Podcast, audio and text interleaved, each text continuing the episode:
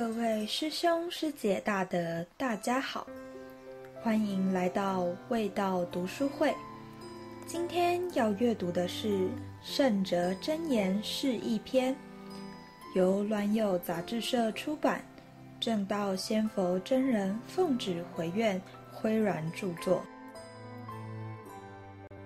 其中，无极皇母大天尊为此书降序，说道：“人不知修身养性，无以正其心，正心实可立其德。”积德方能成其正果也，而修身养性、正心立德，莫不由效仿先圣先贤之圣德而来。可从由先圣先贤所遗留之真言悟修而得，兼志力行，作为己身敦品立德之指标，以真道德之圆融，回归纯真之本性也。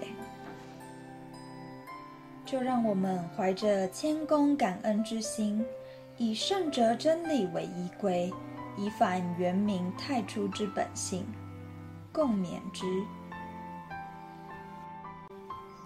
纲目一：敦品正德篇。圣哲真言云：人以品为重，若有一点卑污之心，便非顶天立地汉子。品以行为主，若有一件愧作之事，即非泰山北斗红夷。人真求荣，就其求知之时，以及人间之入；人真恃宠，就其视之之时，以及人间之见。亦是，人生在世。以品德为重，才是第一等人。如果有卑鄙污秽的心地，便不是男子汉、大丈夫。品德的好坏以行为主。如果有一件亏心惭愧之事，就无法成为如泰山北斗一样，为万物万心拱照之伟大典范的表率。人喜欢征求己身的荣耀，趋炎附势，攀附权贵，不问邪正，在其征求之时，已受尽人间的耻辱。有人喜欢争宠，不顾一身名节，不想流芳百世，甘心遗臭万年，在其征求的同时。以表露人间无穷的卑贱。醒世，事关现世之人，在名利社会之中，更显示不修持品德的弊病。